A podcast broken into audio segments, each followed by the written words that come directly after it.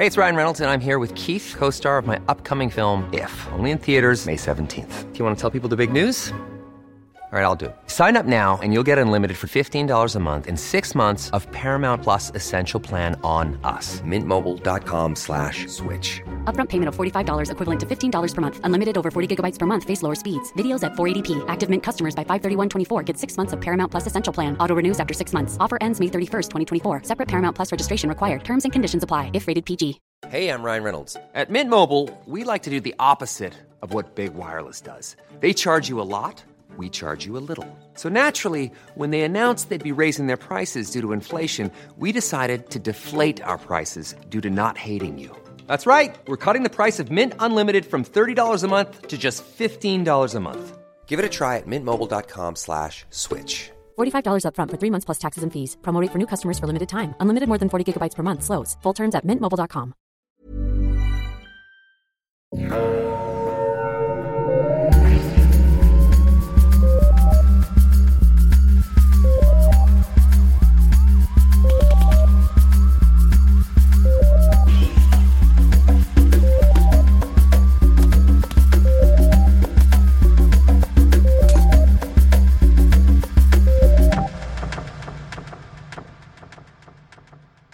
Bonjour tout le monde et bienvenue à Un peu de crime dans ton café, le podcast où on prend un café et on jase de crime avec vos animatrices. Moi, c'est Audrey et je suis avec la belle Catherine. Comment ça va, Catherine? Ça va bien, toi? Eh, ça va bien. On a eu les résultats des élections américaines. Fait que j'ai jamais aussi bien dormi de toute ma vie. Euh, J'ai ma peau a jamais été aussi belle. Puis euh, j'ai de l'espoir en l'avenir. C'est donc belle fun. Je sais, c'est l'effet Biden. C'est l'effet Biden. Hey, euh, sais-tu pourquoi Donald Trump il peut plus aller dans le White House? Vas-y, dis-moi ça. Parce que c'est forbidden.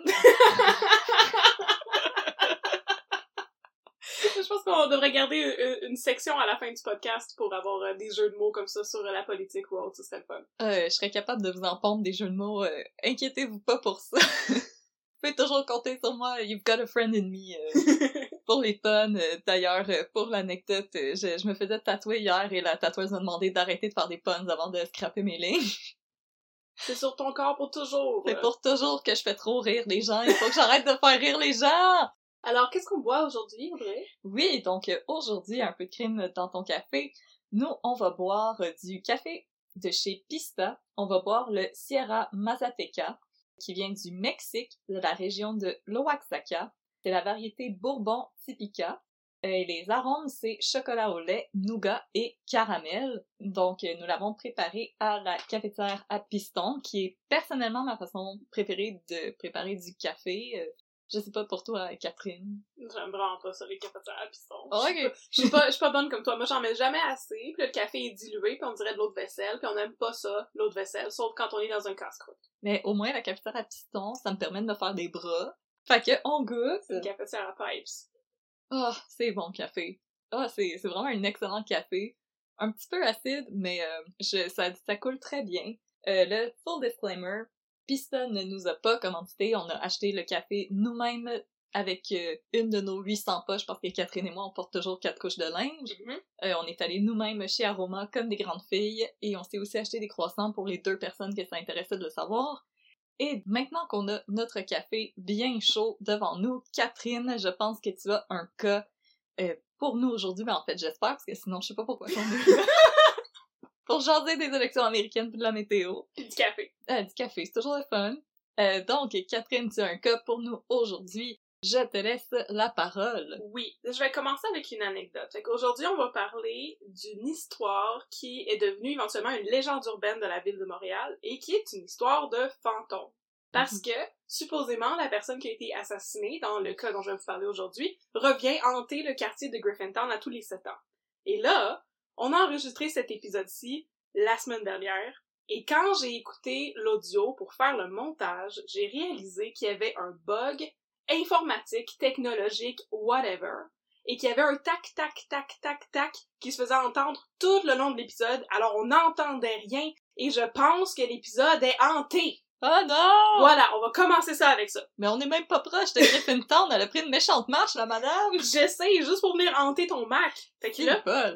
On commence avec euh, mon histoire de fantôme. C'est l'histoire du meurtre d'une prostituée qui s'appelait Mary Gallagher. Ça se passe à Montréal en 1879. Et pour euh, ramasser tous les détails et vous raconter cette histoire-là, j'ai lu énormément d'archives et de vieux journaux qui sont tous disponibles sur le site de la BANQ. On voudrait remercier la BANQ. Si un jour la BANQ veut nous, euh, nous sponsoriser, moi je serais vraiment enchantée parce que c'est bien amusant de lire des vieux journaux, mais ça fait mal aux yeux. Et puis, euh, je confirme, moi aussi, euh, j'épluche souvent les, archives de la BANQ. Euh, on s'ennuie d'aller vous voir à cause de, la pandémie, mais sachez que nos abonnements virtuels sont très, très, très actifs et on vous remercie beaucoup pour vos services, la BANQ. On vous salue. Oui, merci, parce que sans ça, j'aurais pas pu vous raconter cette histoire-là aujourd'hui. Euh, la plupart des détails que je vais vous raconter proviennent d'une série d'articles qui sont parus dans le Montreal Herald en octobre 1879, quelques mois après les crimes. C'est comme de l'information qui est très très fraîche. C'est pas de seconde main. C'est de la... On peut compter là-dessus. Mais c'est quand même vintage. c'est quand même pas mal vintage. Puis le Montreal Herald, ça existe plus depuis, depuis une éternité, là. Oh, non. oh non! Oh non! Qu'est-ce qu'on va lire? je sais pas. Je le sais pas. 7 jours?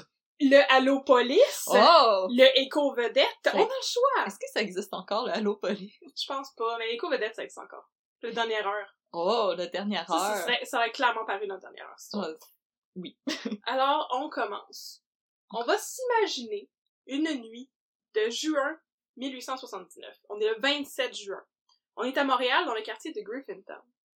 Un homme du nom de James Hartford se rend au poste de police du quartier qui est situé sur la rue Young.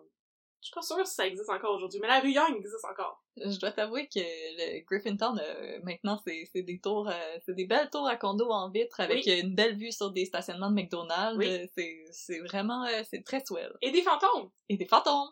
Donc, il y a Monsieur Hartford qui se rend au poste de police et il alerte les policiers.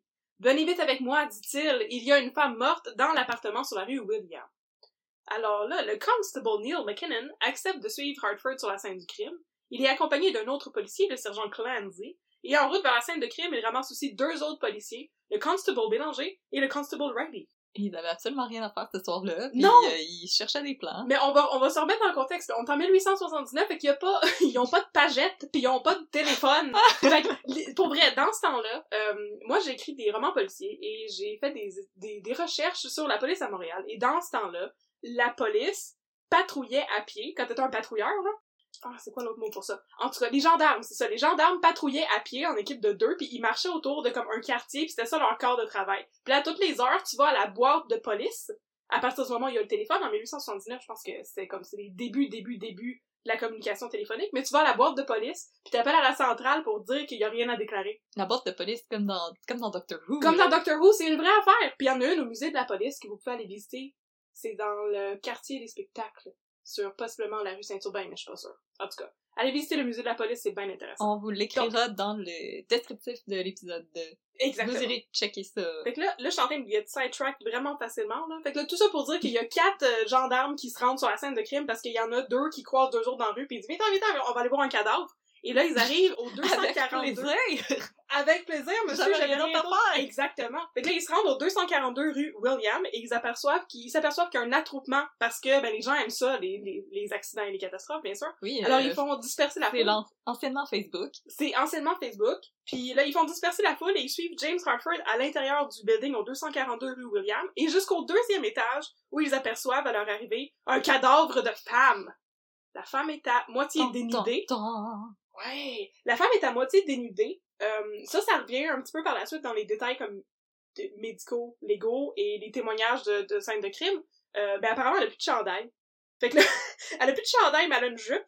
Et elle est allongée sur le ventre et elle n'a plus de tête non plus. Elle a plus de chandail pis elle a plus de tête. Elle a plus de chandail, puis elle a plus La de tête. soirée commence mal. Ça commence vraiment mal. Mais sa tête se trouve dans une chaudière juste à côté du corps, fait qu'on est correct. Ah, ok. Et euh, elle a aussi une main qui a été tranchée. Il y a du sang partout sur le plancher, bien sûr, et sur les murs aussi. Les policiers font tour de l'appartement et se rendent compte qu'une femme dort dans une chambre attenante au salon dans lequel il y a un cadavre. Ils essaient de la réveiller, mais c'est pas facile. À vrai dire, selon Neil McKinnon, on dirait que la femme fait soit semblant de dormir, soit semblant d'être ivre, c'est pas clair. Cette femme-là, Ou les deux en même temps. ou les deux en même temps, mais tu sais, ils la secouent, ils sont comme, madame, madame, réveillez-vous, madame, pis c'est comme, ah, pis elle fait, tu sais, fait que là, ils sont comme, voyons, on doit faire semblant de dormir, ça se peut pas, tu sais, il y a un cadavre juste à côté, qu'est-ce qui se passe? Là, la femme qui fait semblant dormir ou peut-être pas s'appelle Susan Kennedy. C'est elle qui habite au 242 rue William avec son mari Jacob Mears. Le constable, le constable Neil McKinnon, réussit finalement à la réveiller et lui crie en pleine face Qui a tué la femme dans le salon Qui? Qui? La femme, Saul, qui faisait peut-être semblant, répond L'homme qui était avec elle tantôt Mystère. Les policiers l'amènent au poste de police et elle est questionnée par le chef de la police qui porte le beau nom d'Hercule Paradis. Oh, wow. C'est ça que c'est là que l'histoire commence euh, à s'expliquer et à se complexifier les deux à la fois. La femme morte dans le salon de Susan Kennedy, c'est Mary Gallagher. Les deux sont des prostituées. Mary Gallagher avait vraisemblablement autour de 45 ans et Susan Kennedy était beaucoup plus jeune, probablement dans la vingtaine. Les deux étaient dites des prostituées rivales, entre gros guillemets. Mais elles avaient l'air pas mal amies aussi, vous allez voir dans l'histoire. Je suspecte que les journaux ont inventé ce détail de prostituées rivales pour vendre plus de copies. Au poste de police, Susan Kennedy raconte aux policiers ce qui s'est passé pendant la journée. Mary Gallagher serait arrivée chez elle avec deux hommes le matin même. Les deux hommes étaient Michael Flanagan, un marin, et un capitaine de la marine non identifié. Mary Gallagher est arrivée avec eux un peu avant 7 heures du matin. Ils auraient bu et passé des heures en dissipation, entre guillemets, comme ils disaient dans les journaux à l'époque. C'est le terme qu'ils employaient pour faire le party. Oh, wow. Ils passent plusieurs heures en dissipation et puis le capitaine non identifié aurait pété une fuse et il aurait tué Mary Gallagher. Oh non! Après tout, selon Susan Kennedy, ça prendrait deux hommes bien forts pour tuer une femme comme Mary Gallagher. Oh oh! Oh oh! Pas de body shaming, Suzanne, c'est pas correct. C'est ça, exactement. c'est, pas trop spécifié. Ça dit qu'elle avait une stature comme imposante, mais c'est 1879 puis c'est une prostituée, pas une aristocrate, fait qu'il y a pas vraiment de photo d'elle qui existe. On sait pas trop de quoi elle avait vraiment l'air, Mary Gallagher. Non, puis euh, j'avais essayé de, de googler quand tu me parlais de ton cas, puis je dois avouer que je tombe sur des photos, mais je, je, je, je sais pas si c'est elle ou si c'est juste... ou si c'est Suzanne Kennedy, c'est Oui. jamais vraiment clair. Non, c'est ça. Les policiers sont bien impressionnés par l'histoire de Susan Kennedy et lui demandent Mais là, tu sais, le capitaine qui a tué Mary Gallagher, est-ce que tu l'as vu faire? L'as-tu vu commettre le meurtre Puis elle dit Non, mais je l'ai vu se laver les mains après Il avait un couteau avec un manche blanc. Puis les policiers sont comme Maxwell. c'est dur de décapiter quelqu'un avec un couteau. Bon, c'est pas- ouais, c'est ça. Ça, ça que- prend de la motivation. et bon. Fait que là, les policiers lui demandent, ben là, tu sais, si tu l'as pas vu, mais qu'après ça, tu l'as vu se laver les mains et qu'il avait un couteau, pourquoi t'es pas venu voir la police? Puis là, elle répond, la meilleure excuse de tous les temps. Parce qu'il est My beau, body is ready. il est beau, et je voulais lui donner la chance de se sauver. Écoute, Oh. euh, écoute, moi, je, je la feel, Suzanne Kennedy, là. Si, euh, si Oscar Isaac arrive chez nous en stock de capitaine, moi aussi, je vais l'aider à se sauver. Je vais lui dire, euh, tu peux même utiliser mon, mon backdoor, euh, si ça te le tente, euh, nudge nudge wink, wink. Hey, voyons donc. Les, les jokes, là. Ah, les jokes de beau capitaine.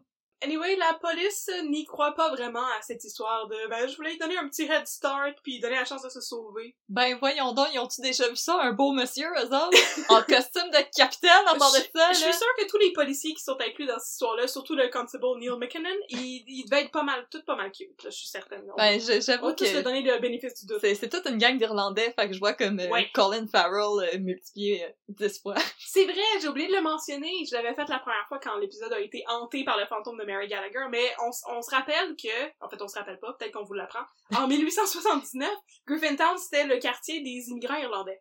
Fait que tout le monde qui est, dans, qui est mentionné dans cette histoire est premièrement anglophone, deuxièmement irlandais, troisièmement sous la plupart du temps. C'est juste C'est- c'est comme ça que ça fonctionnait apparemment. C'est une réalité, on n'est pas en train de, de faire des mauvaises blagues. euh. Ben, on, on peut pas généraliser, c'est pas une réalité pour tout le monde, c'est une réalité pour tous les personnages de cette histoire qui, tout le monde vient constamment en cours après ça pour dire que leurs voisins puis leurs amis sont sous puis c'est pas mal ça qui arrive, là. Il y a beaucoup de, Il y a beaucoup de dissipation à cette il y a beaucoup de dissipation. Alors là, euh, elle dit aux policiers que, bon, la madame a été décapitée par un capitaine qui n'a pas de nom et qui s'est sauvé parce qu'il était beau. Et pendant l'interrogatoire arrive un nouveau policier qui est le détective Cullen. Oh! Oh, le détective c'est Mais là, on a un Jacob et un. Colin. Ha, ha, ha! Fait que là, le détective Cullen, c'est lui qui est responsable du cas, et il a trouvé chez Susan Kennedy, pendant qu'il faisait le forensic, il a trouvé l'arme du crime, c'est une petite hache avec une lame de 2 ou 3 pouces, c'est selon, et il y avait des cheveux gris sur la lame, comme sur la tête de Mary Gallagher, qui avait 45 ans, on s'en rappelle. Ça tombe bien, la tête était juste là dans le baril, on a pu, euh, dans le seau, on a pu checker ça live de même, puis on était comme, ouais, c'est la même affaire. Il a clairement pu prendre la petite hache, puis là, tirer les petits cheveux pleins de sang, puis les comparer aux cheveux sur Les la mettre tête. un à côté de l'autre, c'est exactement pareil. CSI Griffintown. CSI Griffintown en 1800. Je En pense que 1879. c'était pas très recherché, hein, c'était... Alors là, là, cette histoire de capitaine avec son couteau au manche blanc, ben, ça commence à être de moins en moins cohérent et les policiers se disent qu'ils ont compris tout ce qui se passait. Susan Kennedy a évidemment tué Mary Gallagher, sa prostituée rivale, avec la petite hache. Il y a pas de capitaine, il y a pas de couteau. Y a pas de Les- colonel Les Moutarde. policiers en sont convaincus. Mais, cela dit, elle n'est qu'une petite femme, et Mary Gallagher était, selon les journaux, assez bacaisse. Aurait-elle été capable de la décapiter? On ne sait pas trop. Clairement, elle a eu de l'aide alors, et il ne reste plus qu'à mettre Susan Gallagher, euh, Susan Kennedy, pardon, en prison, et à retracer les mystérieux hommes qui étaient chez Susan Kennedy la veille, soit Michael Flanagan le marin et le capitaine de la marine non identifié. Mais là, ils ont déjà pris la mer et ils sont partis. Pas encore! Il y aurait peut-être eu Il y intérêt à faire ça. aurait peut-être eu intérêt à se trouver euh, On sait en pas trop- on sait pas trop comment ça marche la, la marine dans ce temps-là. Fait que là, le lendemain matin, un policier du nom de Thomas McCormick découvre Michael Flanagan, le marin, un des deux hommes qui était chez Susan Kennedy la veille, qui marche au bord du canal de la Chine, en direction du pont Wellington. C'est très précis. Il est Le arrêté la sur le spot et jeté en prison. Et après ça, la police ratisse la ville et pose sans doute des questions à beaucoup de monde, mais il n'arrive jamais à retracer le mystérieux capitaine de la marine sans nom dont parlait Susan, celui qui aurait prétendument tué Mary Gallagher avant de se laver les mains et de se sauver avec sa belle face. Alors- gens, avez-vous vu un beau monsieur en habit de capitaine? Les gens sont comme, Ah, non. Ah non! Non, non, Ils vont cogner à la porte à côté, puis là, au bout de 3-4 maisons, ils sont comme Ah, bon, on est tanné, là. C'est- j'ai d'autres choses à faire, là. Tu viens-tu te dissiper? Ça va, ça va faire, là, on va aller à la taverne. Fait que là, on va faire un petit saut en arrière et passer en revue tout ce qui est arrivé dans la journée du 27 juin 1879, durant laquelle. Mary Gallagher a été assassinée. Tout ce qui va suivre en termes d'informations, je le tiens des articles de journaux du Montreal Herald qui, à l'époque, apparemment, publiaient intégralement les témoignages de cours. Donc, Fascinant. toute l'info qu'on a ici, là, c'était des gens qui sont allés témoigner pendant le procès de Susan Kennedy. Et euh, j'ai placé les témoignages en ordre chronologique pour dresser un portrait de la journée. Alors, on commence trois jours avant. On est le 24 juin. Mary Gallagher rencontre Michael Flanagan, un marin random, dans une taverne. C'est la Saint-Jean, mais c'est probablement pas la Saint-Jean dans ce temps-là. On est en 1879, on sait pas trop. En tout cas, ils font le party ensemble. Et éventuellement, ils croisent Susan Kennedy et continuent à faire la fête avec elle. Le procureur de la couronne, Maître Devlin, qui va entrer en jeu plus tard, va appeler ça passer son temps en dissipation. C'est de lui que je tiens l'expression. C'est une belle, une belle, belle façon de parler de ça. On vous encourage à utiliser cette expression-là. Euh, La prochaine fois que vous arrivez hangover au travail, vous avez juste à dire que vous étiez en J'ai dissipation. passé puis- mon temps en dissipation. En dissipation. Voilà. Et les gens vont faire Oh! Mhm. Je savais pas que t'étais un liquide. Fait qu'ils étaient en dissipation en 1879 du 24 juin jusqu'au 26 juin. Puis dans la nuit du 26 au 27, Susan Kennedy a décidé de retourner chez elle au 242 rue William parce que ça fait quand même deux jours qu'elle avait le party non-stop puis qu'elle est pas retournée à la maison. Faut, faut dormir, En fois, là. plus, elle est mariée, Susan Kennedy. Oh! Avec un monsieur qui s'appelle Jacob Mears. Elle a pas l'air d'avoir des super bons rapports avec son mari, mais bon, éventuellement, faut bien rentrer à la maison pour reprendre une douche, je sais pas. S'hydrater. S'hydrater. Hydratez-vous. Manger si- un peu, je Là, là, si depuis euh, le début de l'épisode, vous avez pas euh, fait juste boire du café, oubliez pas de boire de l'eau. hein, Oui. ça- C'est bon du café, mais ça déshydrate. Ça distille pas mal. Alors, elle rentre chez elle pour se reposer le 26 juin au soir et le lendemain matin, aux alentours de 6h20 le matin, Mary Gallagher et Michael Flanagan arrivent pour continuer le party! Ça réveille Ellen Burke, la voisine écornifleuse de Susan Kennedy. Oh, les voisines écornifleuses, qu'est-ce qu'on ferait sans elles? Oh, tabarouette! Plus de dissipation, probablement. Probablement plus de dissipation. Et là, je dis qu'elle est écornifleuse. C'est pas parce que je veux parler dans le dos des gens qui vivaient en 1879, c'est parce que la majorité des informations qu'on a sur le cas, ils proviennent du témoignage d'Ellen Burke en cours. Elle avait l'air de passer tout son temps à écouter ce qui se passait dans l'appartement d'en haut, en prenant des notes, parce qu'elle a des, elle a des événements, elle rapporte des événements qui se passaient à des heures très précises. C'est elle qui dit que justement, Mary Gallagher arrive à 6h20 le matin. Ah, elle, ça aurait été le genre de personne à vouloir te donner ses fan theories sur Game of Thrones. là. Ouais, clairement, clairement. Elle donne ses fan theories sur ses voisins. Puis Ellen Burke, elle dit aussi, dans sa, sa qualité des cornifleuses, qu'elle est capable de distinguer les pas de Susan Kennedy d'entre les pas des autres personnes qui se promenaient en haut la journée du 27 juin. Madame, trouve-toi des C'est loisirs. comme, c'est basically Sherlock Holmes à Griffintown, là, Ellen Burke. Et euh, Ellen Burke, elle est veuve et elle a un garçon de 13 ans, alors peut-être qu'elle n'a pas beaucoup de plaisir dans la vie, justement, et elle tripe à espionner ses voisins. Alors, elle entend Mary Gallagher qui arrive à 6h20 le matin. En fait, ça aurait été dur de la manquer parce que Mary Gallagher est encore en dissipation et elle crie dans la rue.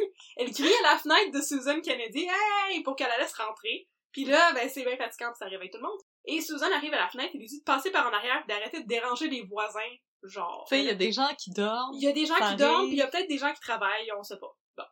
Alors, Mary et Michael Flanagan montent en haut et ils commencent à boire du whisky avec à 6h20 le matin, avec Susan et son mari Jacob.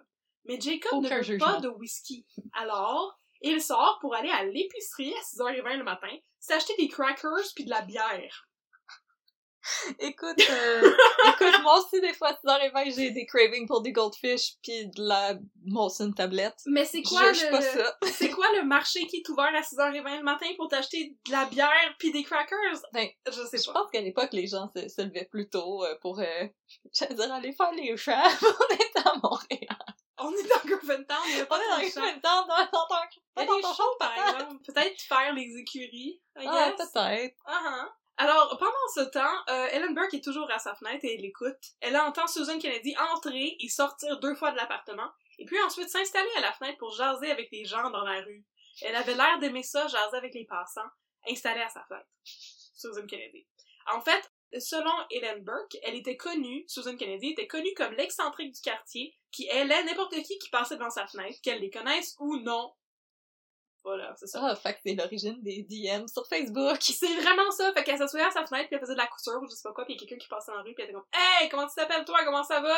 Conte-moi donc ta vie. » Puis c'est sans doute pour ça qu'Ellen Burke était tellement attentive au mouvement de sa voisine, parce que Susan Kennedy lui tombait ses nerfs. ça devait être ça. Alors, vers 10 heures du matin, il y a un groupe d'enfants qui passe. Les enfants étaient apparemment des petits voyous qui aimaient tourmenter le mari de Susan, Jacob Mears. C'est pas des petits schnappants. Fait que là, ils s'en vont sur sa fenêtre, puis là, il la voit, puis là, il crie « Il est où ton mari? Il est où ton mari? Gna, gna, gna, gna, gna. Dans ma tête, c'est comme ça qu'il sonne. Euh, moi, dans ma tête, c'est comme coquille. On n'est pas encore arrivé à ce bout de la oh. Mais c'est vrai, on a déjà dit qu'elle était prostituée, fait que bon, en tout cas. Euh, elle leur dit qu'elle ne sait pas il est où Jacob Mears et qu'elle espère que le bon Dieu va le lui rendre sain et sauf. Madame, il est parti s'acheter des animal crackers. là. Il est pas, il est pas parti en mer. Non, c'est- pas, c'est pas très clair. Fait que là, les enfants trouvent que, apparemment, c'est une, une réponse un peu originale et ils lui demandent du tac au tac, t'es-tu saoul, Susan? Et Susan leur répond, je suis pas plus saoul que vous! J'ai tellement de questions. à l'époque, fait que, c'est, fait que, elle, est-ce que les enfants buvaient ou est-ce que, j'ai tellement de questions. Je sais. Moi, je pense que c'est parce que les enfants étaient ivres aussi. C'est les petits voyous! Tout le monde est en anticipation, il y a pas grand chose à faire à cette époque-là, il y avait pas de Xbox, il y avait pas de Fortnite, Non. Euh, écoute, euh, hein. Puis, anyway, c'est ça. Tout le monde avait l'air de dire que Susan Kennedy avait le coude pas mal léger dans cette histoire-là, dont Ellen. Burke, tu sais. Ah, ah. Puis c'était le correct, te file, des. Irlandais. Puis ils buvaient du whisky à 6h20 le matin. Fait que moi, j'ai, moi, ma théorie, c'est que les enfants étaient sous aussi. Écoute, un petit café irlandais, là. Un petit café irlandais quand tu te réveilles. Anyway, c'est maintenant qu'arrive une autre voisine de cette chère Susan, Catherine Colden. Catherine Colden habite de l'autre côté de la rue. Et le 27 juin, elle passe la journée à faire de la couture en regardant par la fenêtre. Fait qu'on l'a dit, il n'y a pas d'Xbox, rien. Euh, elle voit Mary Gallagher entrer à 6h20 avec Michael Flanagan. Jusqu'à date, ça va. Et elle voit aussi euh, Susan qui vient à la fenêtre plusieurs fois. Et à 11h, elle aperçoit une altercation entre Susan et Mary Gallagher. Susan est là à crier aux passants dans la rue, c'est old, et Mary vient la voir. Elle est en train, elle essaie de lui parler puis d'attirer son attention, puis elle l'énerve un peu, puis elle tire sur sa robe, puis elle est comme gna gna gna, Susan, Susan, Susan. Puis là, tout à coup, Susan lui dit. Susan lui dit, laisse-moi tranquille, sinon je te défonce la tête avec une hache. Ah, c'est, c'est très précis, Suzanne, hein? euh, Fais attention. C'est pas, c'est très précis et incriminant aussi. C'est? C'est, euh, bon. Alors, Catherine Colden, c'est ça qu'elle a entendu. C'est ben donnant comme preuve, on va s'entendre. Puis là, vers midi, Jacob Mears, le mari de Susan qui était parti acheter des animal crackers et de la bière, revient chez lui et il trouve sa femme au lit avec Michael Flanagan, le marin random. Oh, Simonac! Oh, il est arrivé au mauvais moment. Il a pris trop de temps à choisir cette risquée. hey, s'il était arrivé une heure avant, elle était à la fenêtre en train de dire à, à Mary Gallagher qu'elle allait lui défoncer la tête à coups de hache. Ben, c'est ça, ça t'apprendra à hésiter entre tomates séchées pis euh, poivre. Puis parmesan, c'est la Hey. meilleure sorte de cracker. Fait que là, il confronte, Jacob Mears confronte sa femme et lui dit, est-ce que tu m'as trompé, Susan? Et là, selon Ben ses dires à lui, Susan lui répond, ta gueule. Mais en anglais, shut up. shut up. Alors il repart bien triste avec sa bière et ses crackers. Oh, mais il y a des crackers. Au moins. C'est c'est toujours ça. Puis là, juste un petit peu plus tard, là, c'était midi, tu sais, juste un peu plus tard, vers midi 30, la sympathique et cornifleuse de service, Madame Ellen Burke, entend beaucoup de fracas à l'étage. Elle entend quelque chose de lourd qui tombe, bang! Puis des coups, bang, bang, bang! Elle décrit le son comme des coups d'orle, entre guillemets, pas des coups secs. Fait que c'est pas comme... C'est plus comme... Non, c'est pas ça. Je, en tout cas, c'est une mauvaise imitation. On fait des sons avec Catherine Oui, et. Audrey. C'est comme... Puis c'est aussi comme... Voilà. C'est comme ça. Puis comme ça, fa, fa, fa. Fait qu'elle entend des coups qui sont comme amortis, pas des coups qui sont secs. En tout cas, ça va être, ça va être important plus tard. Les coups sont tellement des notes, là. forts que ils font tomber le plat du plafond d'Ellen Burke. Pauvre Ellen Burke. Pas mon beau plafond en Mon plomb. beau plafond en stuc qui me Oh, tombe c'est sur la correct. tête. On va pas mettre du beau stucco. Oh, ça va être joli. Ça va être beau dans les années 70 quand on va fumer. Alors, ensuite, tout redevient silencieux. Vers 2 heures de l'après-midi, Hélène entend Susan qui va à la fenêtre, mais celle d'en arrière cette fois-ci, fait que peut-être qu'elle bouge en maison, comme la fenêtre.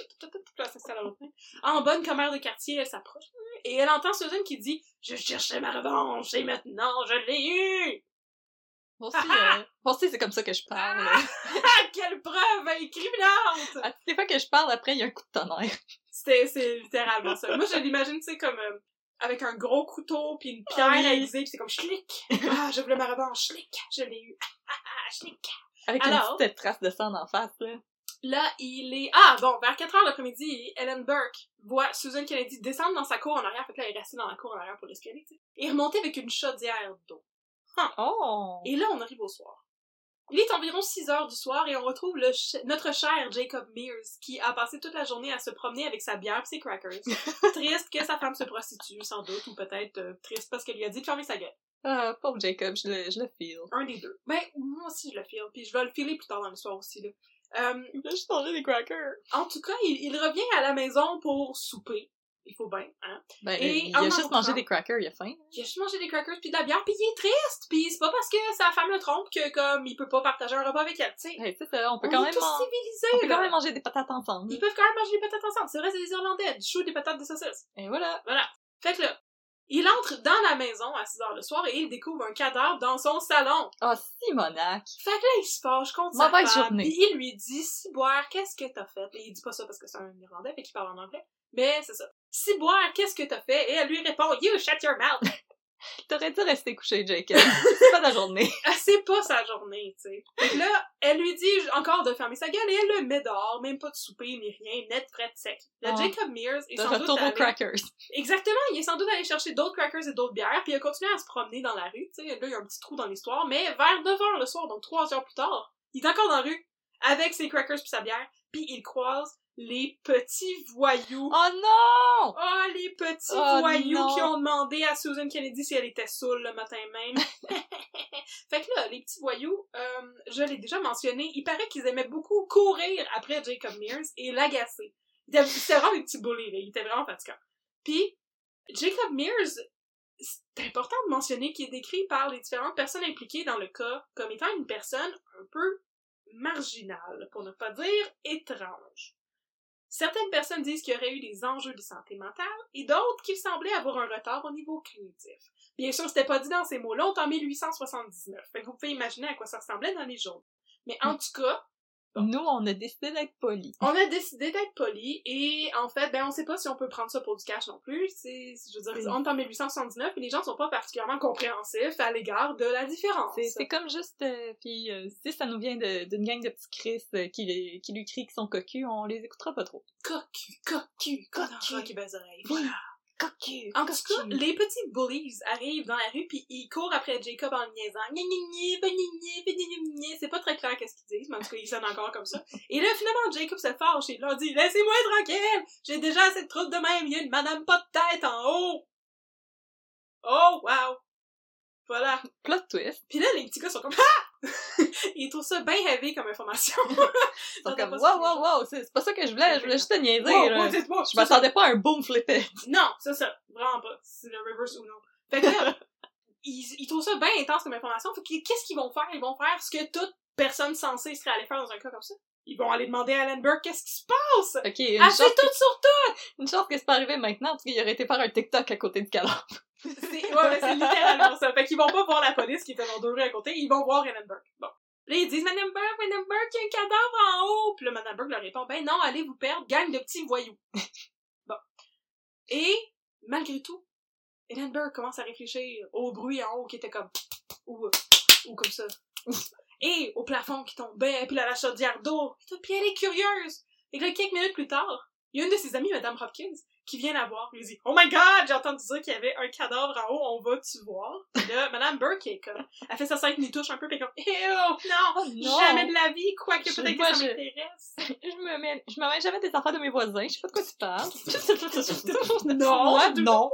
Comme non, non, non, non, ça, m'intéresse pas, je, je veux rester ici puis Non, je suis en train euh, mon District 31 chapelet. sur la radio, puis euh, voilà. Je suis en train d'égrener mon chapelet, là, tu me déranges. puis faire mon TV hebdo. Puis Mm. là, elle dit, ouais, mais tu sais, peut-être qu'on pourrait aller voir ce qui se passe, mais juste si notre autre amie, Madame Hartford, vient avec nous. Fait que là, il appelle Madame Hartford, tu sais, il est comme, ah, t'es ici. Puis là, pendant ce temps-là, allez toujours voir des cadavres en gang. Faites jamais ça Oui. c'est pas une bonne idée. entre-temps, Ellen Burke décide, en attendant que son ami arrive, elle prend une super bonne décision et elle décide d'envoyer son garçon de 13 ans vérifier ce qui se passe dans l'appartement d'en haut. Moi aussi, j'envoie toujours des enfants. euh, quand j'entends un bruit suspect, euh, envoie un enfant. Envoie un enfant pour voir s'il Il y y a a un un cadavre. maniaque qui est rentré dans l'appartement, va, va voir, va voir. Fait que là, le pauvre enfant Burke, dont c'est pas mentionné c'est quoi le prénom, euh, va en haut et redescend tout de suite en panique, méga trauma, et lui confirme qu'il y a un cadavre dans le salon. Et euh, j'ai écrit dans mes notes, il y a un... Ah oui, c'est ça, un corps dans le salon qui ne bouge pas. Je pensais que j'avais écrit un cadavre qui ne bouge pas, puis j'étais comme, ben, j'espère bien. c'est pas une histoire de zombie. Ben là, c'est pas trop clair comment étaient faits les appartements, puis comment l'enfant a réussi à rentrer dans l'appartement. Puis je pense que c'est comme une espèce de duplex, puis comme les portes se barrent pas nécessairement. Fait que là, il aurait pris l'escalier à l'intérieur qui communique avec tous les apparts pour aller voir en haut, c'est quelque chose comme ça. Anyway, il est rentré, il y a un cadavre, il est redescendu. Et là, euh, Ellen Burke et ses deux grands chums décident de monter en haut pour voir ce qui se passe. Puis là, Une soirée de sacoche. une soirée de sacoche et on est revenu au début de l'histoire, il y a un cadavre. Alors Madame Hartford, l'amie de Ellen Burke, envoie son mari, Monsieur James Hartford, aller au poste de police où il croise le constable Neil McKinnon puis on recommence l'histoire. Bon. Alors, le constable McKinney arrive et évalue la scène de crime avec ses trois amis policiers qui ont ramassé dans la rue en s'en venant. Et ils embarquent Susan. Le lendemain, ils ramassent Michael Flanagan qui se promène au bord du canal de la Chine. Bing, bang, bing, final bâton. On les poursuit en justice. On a trouvé nos criminels. High five! C'est fini. High five. Justice servie! Yeah! Mais en fait, ce n'est pas fait. Oh non! Non. Ben oui, c'est vrai, le capitaine! Le capitaine. C'est qui le capitaine? Qui sait? Parti à la recherche de Moby Dick. Voilà. Mais là, avant de vous parler du capitaine et des procès, je vais vous partager ma tangente inutile préférée de l'histoire. Parce que puisque les journaux publiaient les témoignages de cours de manière intégrale, incluant les fautes d'orthographe, de Ah. transcription, euh, il y avait beaucoup d'informations qui servaient à rien, finalement, mais qui faisaient partie des témoignages de cours ce jour-là. Alors, je vais vous parler de l'histoire de deux hommes, deux John, John Reagan et John King. Ce sont deux hommes qui se sont croisés dans un bar juste après la, la, la mort de Mary Gallagher. C'est ça d'un gars qui rentre dans un bar. C'est ça, a man walks into a bar, c'est cette joke-là. Alors, John King était dans une taverne sur, ça disait le Victoria Square, ce que j'imagine est le Square Victoria, O-A-C-I. Je pense pas qu'il y avait le O-A-C-I. Il y avait pas le. OACI à l'époque, c'est triste. Alors John King est dans une taverne sur le Square Victoria OACI, mardi le 1er juillet, donc on est trois jours après La le fête du Canada.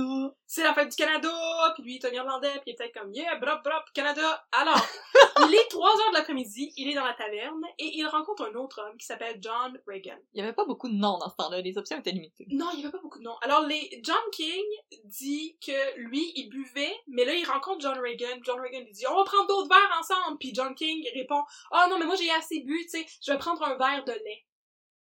Ah, commander un verre de lait dans un Un bar! verre de lait dans Oh! un bar en Puis dans le temps, les gens 1879. fumer en dedans!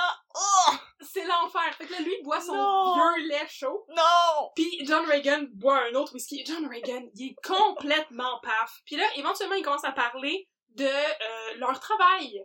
Parce qu'à l'époque, il y avait, il y avait ce qu'on appelle des journaliers. Qu'il y a du monde qui ont jamais de, de job fixe. Puis C'était comme- les pigistes de l'époque. C'est les pigistes de l'époque, mais tu vas faire euh, du, du- du pigisme n'importe où que tu peux. Fait que là, il à parler de où est-ce qu'il travaille. Et euh, King il répond à Reagan que lui, il n'a pas travaillé depuis la mort de Mary Gallagher sur William Street. Alors Reagan lui dit Ah, est-ce que tu es un jury sur le procès Puis King lui répond Non, mais j'étais sur William Street. On, on sait pas trop ce qu'il veut dire par là, puis il revient jamais là-dessus. Il partageait des crackers avec Jacob. Peut-être, hein, peut-être. Fait que là, Reagan lui demande Est-ce que t'étais là quand elle est morte, la femme? Puis King répond Ben j'étais là tout le matin. Puis je suis allée prendre un verre, mais je connaissais bien les gens chez qui elle a été tuée. Fait que oui, c'est peut-être un ami de Jacob Mears avec qui il mangeait des crackers. Mais là, ils sortent, les hommes, les deux John, John King avec son verre de lait, puis John Reagan super sous. Puis là, ils sortent, puis là, ils jasent, ils sont comme Ah, on vient du même coin, on va partager une calèche pour rentrer chez nous. Et là, il, il prend le cheval de droite, puis je prends le cheval de gauche. C'est ça, fait que là, il y a une calèche, en comme, wow, wow, wow, wow. Fait que là, il se dirige vers Griffin Puis là, euh, quand il passe devant la station de police sur la rue Young, Reagan, il fait signe au conducteur de calèche d'arrêter la calèche. Wow! Puis il se oh! retourne vers John King, complètement sourd, puis il dit, tu es l'homme que je cherche, tu as tué cette femme! Boum, flippette! Boum, flippette! Puis là, il lui dit qu'il est en fait un détective en civil! C'est un private eye! C'est un And he's watching eye. you! He's watching you!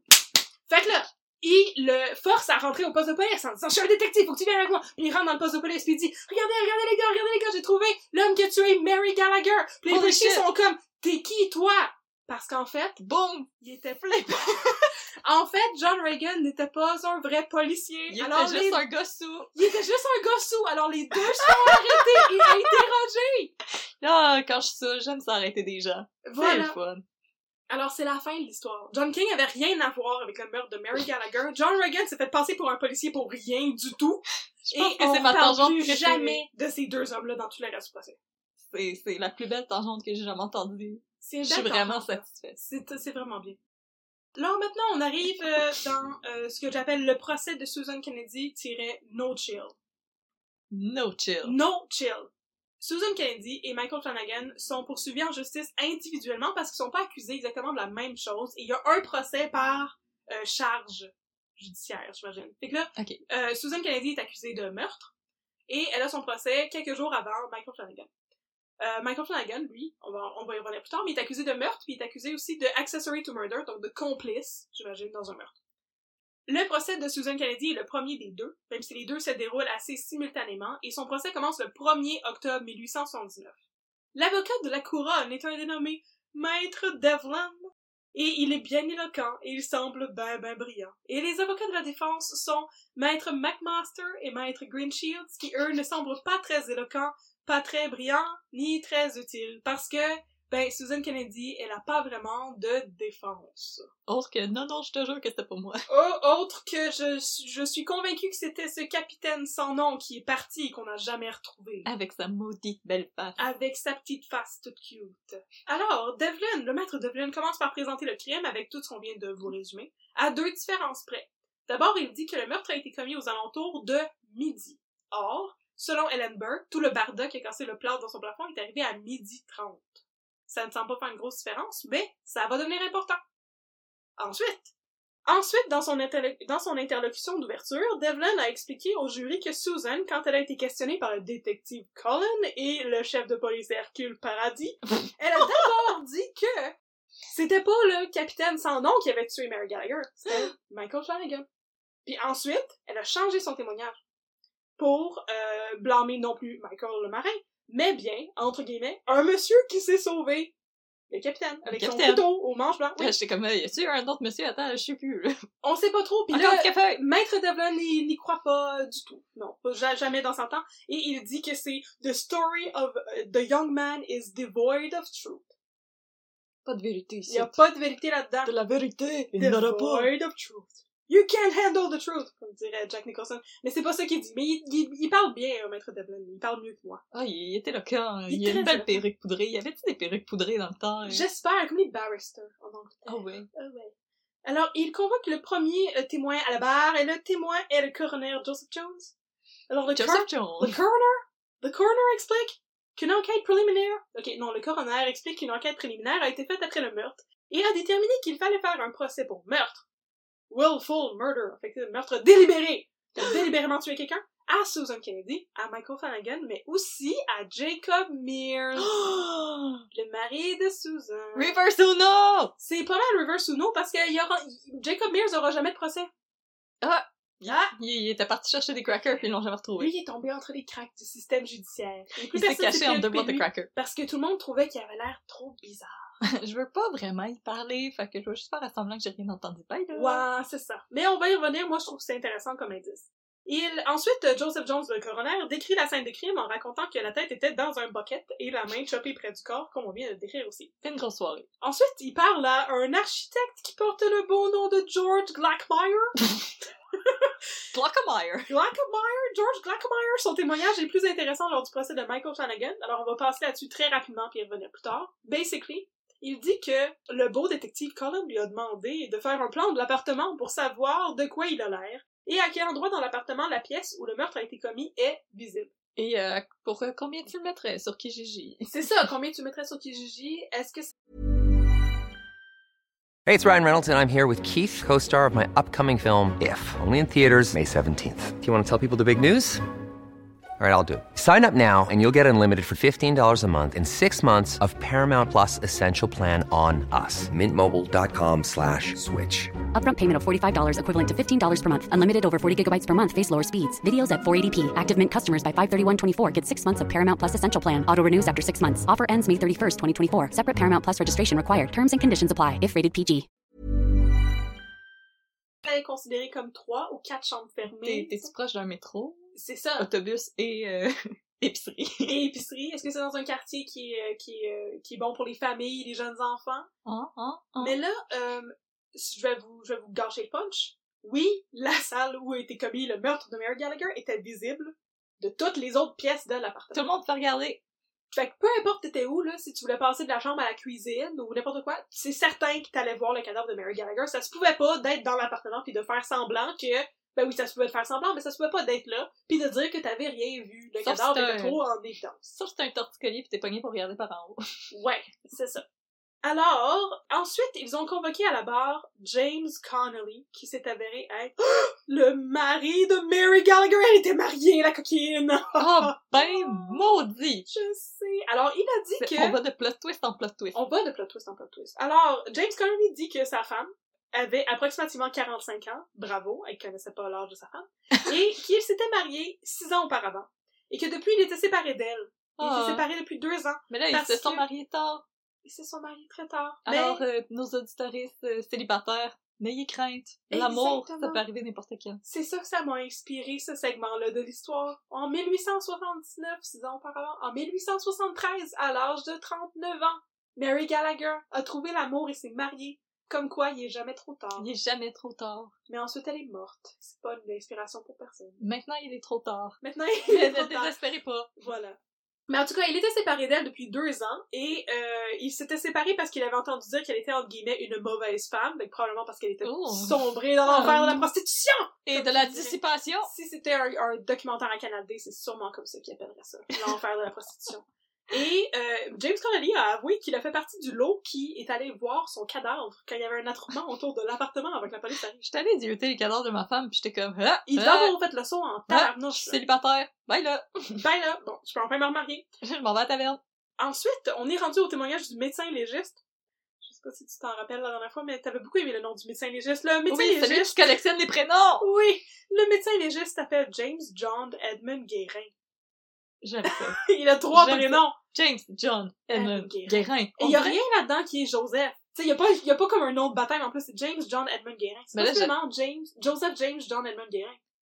Hey, si en plus c'était toutes des J, j'aurais été comme, wow, wow, wow, wow. Mais on dirait, on dirait, Pourquoi Edmund? Ça aurait pu être Jeremy, puis ça aurait été correct. je sais pas, mais avoue qu'on dirait quelqu'un qui a oublié le nom de quelqu'un. Tu sais, quand Ouais. tu oublies le nom de quelqu'un, t'es comme, ah, Stéphanie, Rebecca, tu sais. Oui. Là, c'est comme, John, James, Edmund, Edmund Gu- Guérin? Guérin? Puis en plus, c'est comme, Oui, tous c'est ces moi prénoms anglophones. Puis son nom de famille, c'est Guérin. Ouais. C'est que, c'est pas Edmond, c'est Edmund avec un U. Fait que Guérin. Oh! Alors, euh, Guérin, il vient euh, au procès pour euh, faire le, le petit peu de gore que tout le monde, a- que tout le monde adore tellement. Qui Ah, est, euh, Mangez pas tout le monde. il euh, répertorie. C'est un mot, ça? Oui. Ok, parfait. Il répertorie les blessures sur les. Oh! Il fait un inventaire. Il fait un inventaire des blessures pour le jury, et donc il dit qu'il y avait trois blessures sur le front. Par blessure, on veut dire coup de hache. Donc il y avait trois coups de hache sur le front de Mary Gallagher, et un autre sur le côté gauche de son visage faisait 5 pouces de long. Puis là, on se rappelle que la hache faisait 2 pouces de long, ça veut dire que c'est plusieurs coups à même place sur la joue. Ça, c'est bien de la rage, là. Touche pas à mon mari! Touche pas à mon beau capitaine! c'est ça, touche pas mon beau capitaine. Mais moi, je serais pas vraiment capable de te donner. Ça, c'est comme, euh, c'est comme euh, Kate Winslet dans Titanic quand elle essaie de casser les Oui. menottes, là. C'est ça. Je serais pas capable de donner deux coups à la même place avec une hache, là. Non, c'est, c'est, je serais comme, non, on est fait, on est fait. Euh, faites Ouais. de, con, confie tes péchés, puis euh, On te laisse enchaîner sur le tuyau, là, Leonardo DiCaprio. euh, ou tu serais reparti, mais avec une main en moins, puis j'espère que tu m'en veux pas trop, parce que c'est toi qui m'as dit que c'était une bonne idée. Exactement. En tout cas, cette blessure-là, sur le côté gauche de la tête, a fracturé l'os frontal du crâne. Et c'était possiblement le coup fatal. Puis on dit possiblement parce que euh, James Edmund Guérin a genre trois hypothèses différentes. Puis la première, c'est, bon, elle a reçu un coup de hache d'en face, ça l'a tué. Ensuite, elle avait aussi deux yeux au beurre noir et le nez cassé. Elle avait des marques de coups sur l'épaule et sur le haut de la poitrine. Puis en plus, elle avait plus de tête, fait qu'elle avait le cou complètement coupé. Bon, et ça. En tout, il pouvait compter 14 coups de hache distincts. Ensuite, il a analysé le, le, le, le- ben, ses organes, bien sûr, parce que c'est une autopsie. Et elle avait des beaux organes. Il a dit qu'il n'avait pas trouvé d'alcool dans son estomac. Il a pas analysé le contenu de l'estomac, mais il a reniflé le contenu de l'estomac et il a dit que ça ne sentait pas l'alcool. Mais c'est quoi cette job? Je Je sniffe tes organes à longueur de journée. Oh. Mais il a, Nice. il a fait ses études de médecine, là. lui, là, fait qu'il a le droit de travailler, même si ça y tente. Fait J'ai qu'il appris a, à sniffer des organes. il a sniffé l'estomac, il a dit « ça sent pas l'alcool, merveilleux ». Alors, il, a- il avance sa deuxième hypothèse pour dire que les blessures au visage, le- les deux yeux au beurre noir, le nez cassé, auraient pu être occasionnées par un sucker punch d'en face donné par un homme fort. Ou par un objet que tu lances dans la face à quelqu'un, par exemple une bouteille de whisky. Ah ben si boy. Pas mon whisky. Il dit que probablement que Mary Gallagher a reçu un coup de poing en face ou une bouteille de whisky sur le nez et qu'elle a perdu connaissance et qu'ensuite elle a été attaquée à coups de hache, mais ses organes étaient complètement drainés de sang. Donc, elle est possiblement morte au bout de son sang pendant qu'elle se faisait couper avec la hache. Puis c'est la deuxième théorie. Sa troisième théorie, c'est que Fan theories! Fan theories. Donc, la première, on s'en rappelle, c'était elle a reçu un coup d'âge d'en face puis elle est morte sur le coup parce que ça a fracturé son crâne. La deuxième, c'est elle s'est vidée de son sang puis elle est morte de ça. Puis la troisième, c'est elle est morte de décapitation, donc elle était encore vivante, possiblement consciente, en se faisant décapiter. J'y souhaite que c'était pas ça. J'y souhaite que c'était pas ça, puis on n'est pas trop sûr s'il a l'air de savoir ce qu'il dit, là, parce que c'est trois affaires Parce qui sont pas super réconciliables. Il est peut-être dissipé, il a peut-être sniffé trop d'alcool avant. Il a sniffé trop d'estomac plein d'alcool. Il a sniffé euh, peut-être la colle aussi, on sait pas. Alors, ensuite, ils font venir à la barre la sympathique et cornifleuse du quartier, Helen Burke. Oh, elle, je sens Oh. que c'est son moment de shine. Elle est sûre qu'elle a mis son plus beau chapeau. Fait que là, elle répète tout ce qu'elle a dit au jury, là, tout ce qu'elle a entendu, tu sais. Que là, toutes les heures précises. Puis là, quand elle entend Susan Kennedy qui dit « J'ai cherché ma revanche et maintenant je l'ai eu », elle répète tout ça au jury. Et euh, en plus, elle, elle salit la réputation de Susan Kennedy en disant que dans le quartier, tout le monde la trouve bizarre. Puis qu'elle a l'habitude de s'asseoir à la fenêtre puis de jaser avec les gens dans la rue, puis ça la dérange, ça. Helen Burke, elle aime pas ça. Puis elle dit aussi que le 27 juin, elle a vu Susan Kennedy sortir de chez elle plusieurs fois. En avant, puis en arrière pour aller chercher une chaudière. Par le Mais- côté, par... Par le côté, par l'escalier à l'intérieur, par la fenêtre, par on sait pas. Bon. Ah oui, elle a descendu en bas du mur comme une araignée. Sur la euh, gouttière, puis tout ça.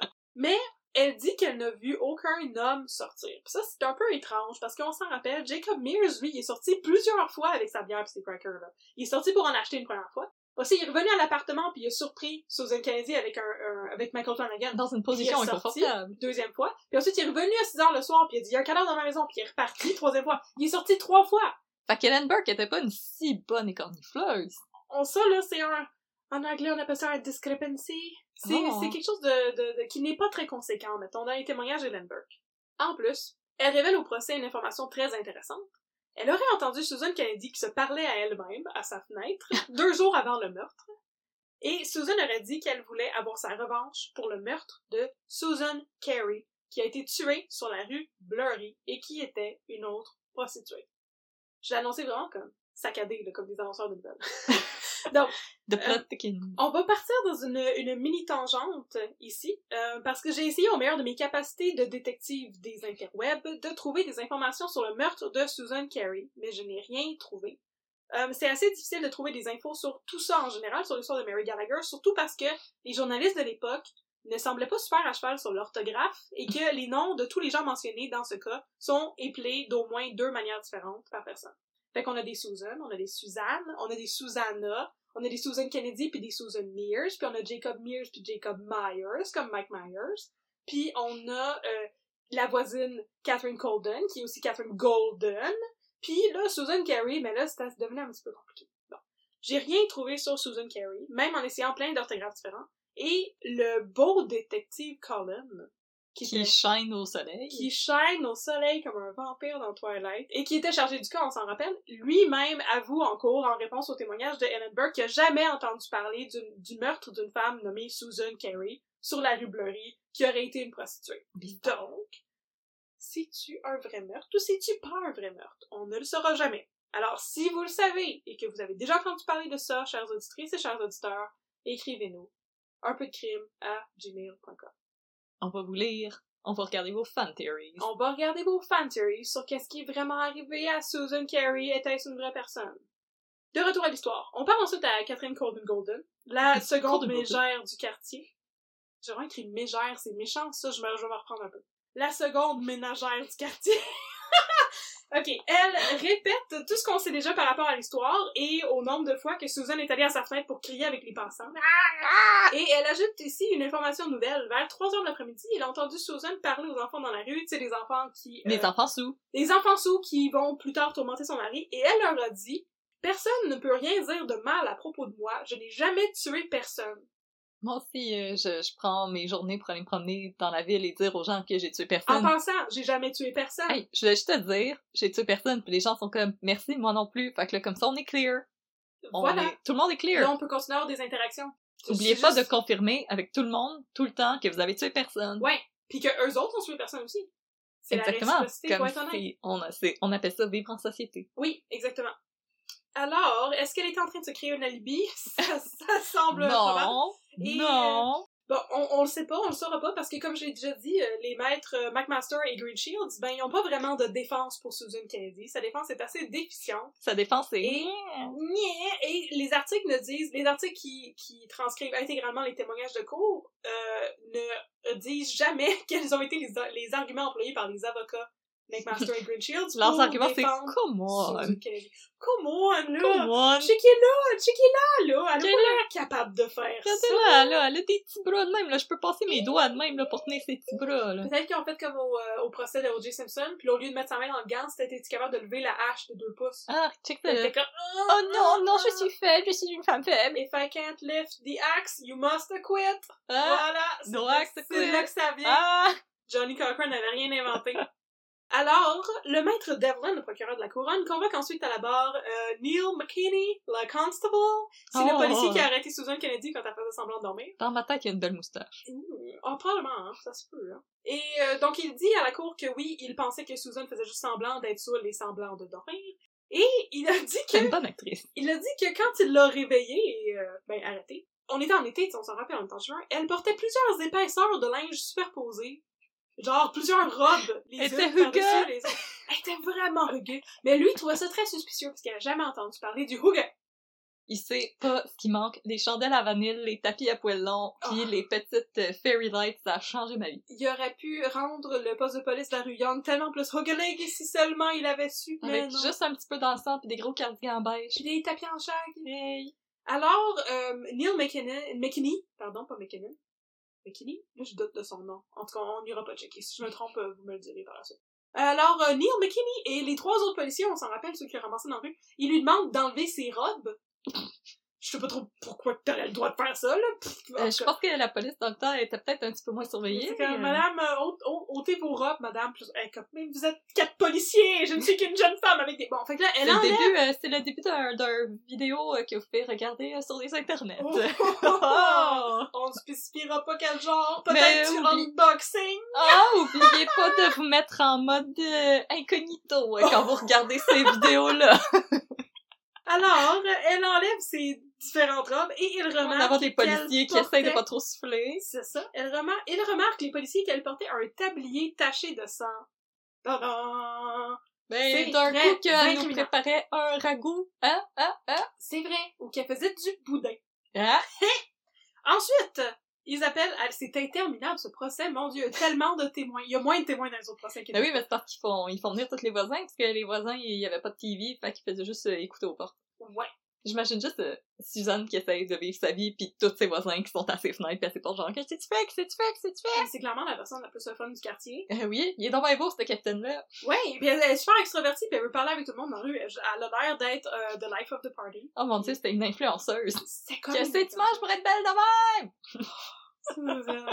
Alors, ensuite, euh, euh, Maître Devlin appelle à la barre le détective le Hall fameux maître Devlin. et il appelle le, le célèbre maître, maître détective. maître détective! le super chef détective Colin! Ah ouais! Ah! Et il leur livre ce qui est censé être la défense de Susan Kennedy.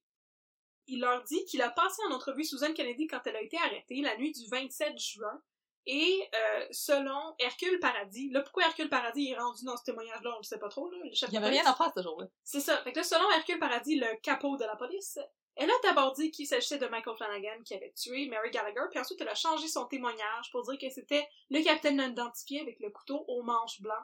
En tout cas, cette personne-là. Elle aurait aussi dit que cette personne-là, lui, a donné de l'argent pour aller acheter du whisky et elle est sortie deux fois pour ça. Puis on s'en rappelle, la mégère ménagère Madame Burke avait dit que Susan Kennedy était sortie deux fois ce matin-là, fait que là, ça corrobore ça. Elle a aussi dit qu'elle était à sa fenêtre euh, de 9h à midi à gueuler après les passants. Avec sa bouteille de whisky. avec sa bouteille de whisky. Et elle dit aussi, Susan Kennedy, pendant son entrevue, que l'homme mystérieux et non identifié lui a aussi donné de l'argent pour acheter des pommes. elle est allée faire drette ça, Du whisky et des pommes, ça ressemble à mon épicerie. du whisky et des pommes. Fait que là, elle est allée faire drette ça euh, vers midi, disons, parce que quand elle est revenue, Mary Gallagher était morte à terre, décapitée pis tout. Oh, Et l'homme, le capitaine, avait pris la fuite. Ce qui n'est pas tant, tant cohérent parce qu'elle a dit plutôt qu'elle avait vu ça laver les mains et que ses mains étaient pleines de sang c'est pour ça qu'elle savait que c'est lui qui avait tué Mary Gallagher. Mais en tout cas, ensuite, pendant le témoignage du détective Colin, la question des vêtements de Susan Kennedy avec toutes ses robes est revenue sur le sujet. Il dit que Susan Kennedy portait, lors de son arrestation, et je cite, plus de vêtements qu'une ménagère en juin. Comment ça s'appelle une ménagère en juin? Personnellement, il fait ben trop chaud. Il y a fait que, de savoir. Que euh, me remarque que dans le temps, il faisait peut-être un petit peu plus frais, parce que changement climatique. Ça, ça se peut, hein. Fait que, il- elle portait plus de vêtements qu'une ménagère en juin, et je crois que c'était censé être un bon argument pour prouver que son accoutrement était bien louche. Euh, ben moi, je pense que c'est un argument pour que tu découvres le mode de vie Hugo. Puis, euh, tu sais, on s'en rappelle, il dit aussi qu'elle avait du sang sur ses vêtements quand, quand elle a été arrêtée. Ça, c'est moins Hugo. Et elle aurait dit au détective Colin pour se justifier qu'elle s'est salie en lavant le sang sur le plancher après la décapitation de Mary Gallagher parce que Susan avait peur que le sang traverse le plancher et dégoûte sur les gens qui habitaient sous son appartement, probablement Madame Burke. C'est un bon motif, mais il y a quand même quelqu'un qui est mort, madame. Je sais, c'est tout ça, c'est pas C'était bien considerate, mais pourquoi il y a un cadavre? C'est ça. Mais en, tout cas, malgré ses bons efforts de ménagère, euh, le détective Colin témoigne qu'il y avait beaucoup de sang sur le plancher. anyway. Il y a du sang partout! Il y a du sang partout. Fait Elle était a pas blood. du super bon ménage. Et il y avait du sang sur le plancher, les murs et le lit. Puis là, c'est pas clair quel lit. Est-ce que c'est le lit où Susan Kennedy faisait semblant de dormir? Who knows? Finalement, le détective nous apprend aussi qu'il y avait des encoches dans le plancher près du cadavre, comme si la hache qui avait, été utilisée pour décapiter Mary Gallagher avait été maniée par quelqu'un qui n'avait pas la main très stable ou qui était en état de dissipation totale! Oh no! Les apparts à Montréal étaient aussi dégueux à l'époque qu'ils sont maintenant. c'est ce que j'ai appris. Avec des encoches de hache dans le plancher puis du sang partout. Ah, tu poses pas trop de questions. Fait que là, fun fact, euh, le détective Colin dit que la victime, Mary Gallagher, avait l'air d'avoir 35 ans et qu'il ne s'est jamais vraiment attardé à réfléchir à la question des cheveux blancs, parce qu'elle avait la tête blanche. Il y, a, il y a des gens qui blanchissent tôt, par Oui, c'est ça. Alors lui, il dit qu'il il s'était jamais attardé à réfléchir à la question des cheveux blancs et d'à quel âge tu commences à en avoir. Fait qu'il est bien ben ingénieux. Il est pas âgiste. Le détective Colin, là, il est pas âgiste pantoute.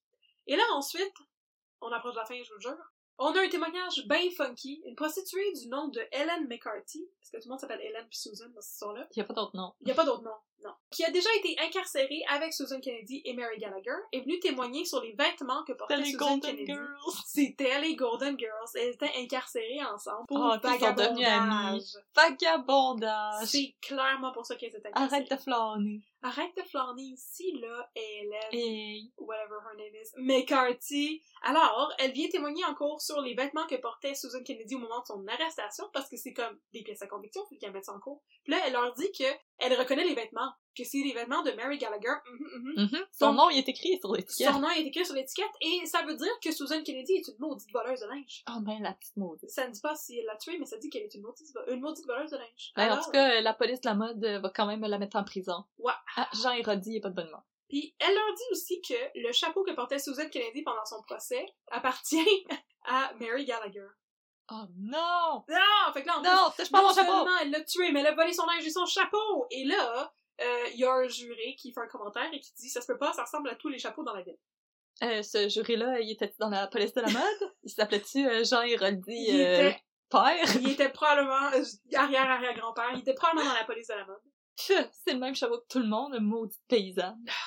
Alors ensuite, ils appellent Jacob Mears et Jacob Mears ne témoigne pas parce qu'il ne peut pas témoigner en cours contre sa femme. Puis il y a la bouche pleine de crackers. Fait que pourquoi qu'ils l'ont appelé, je sais pas, c'est juste pour nous faire perdre notre temps. Mais là, finalement, il y a un, un homme, une personne random qui s'appelle James Harper qui habite la maison direct à côté de chez Susan qui vient témoigner.